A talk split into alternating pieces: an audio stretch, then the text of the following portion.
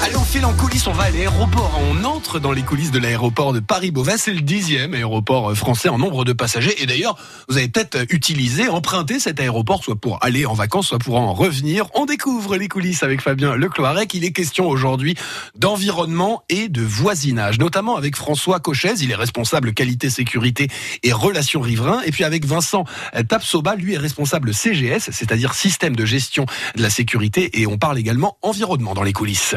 Bonjour François. Bonjour. On va parler euh, de l'autour, un peu autour de, de cet aéroport. C'est quoi votre, votre fonction, votre mission ici à l'aéroport? Alors moi je suis en charge de la, du management de la qualité, de la sécurité et également de, pour la partie environnement de tout ce qui concerne la relation avec les riverains. Donc ils vous envoient, euh, ils vous envoient un courrier, ils vous appellent, ils vous envoient un mail et qu'est-ce que vous faites vous une fois que, que vous avez cette information? Faut que vous vérifiez si tout est vrai, comment ça s'est passé? Moi j'ai un outil de, un logiciel de, de monitorage euh, bruit, donc lorsque j'ai un signalement, généralement j'ai des informations type date, heure, euh, qui me sont signalées justement par les riverains et qui moi me permettent de euh, pouvoir rentrer les éléments dans l'outil de, surveillance bruit et trajectoire.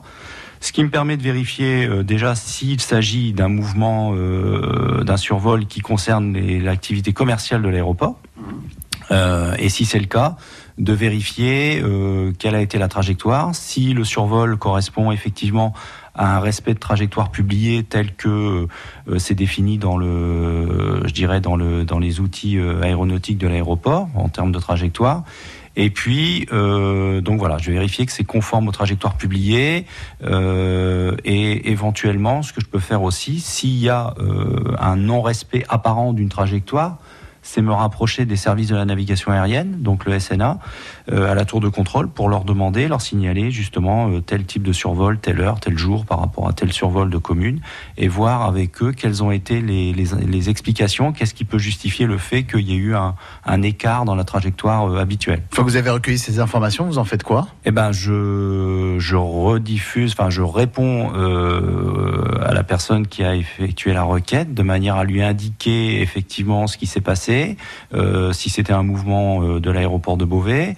Euh, si c'était pas une trajectoire habituelle, je lui donne les explications. Généralement, c'est des informations et des explications qui tiennent à la sécurité. Enfin voilà, il peut y avoir des explications euh, qui euh, justifient le fait que par moment, il y ait pu avoir effectivement des, des sorties de trajectoire. Après le bruit, on va s'intéresser à autre chose avec vous, Vincent. Bonjour Vincent. Oui, bonjour.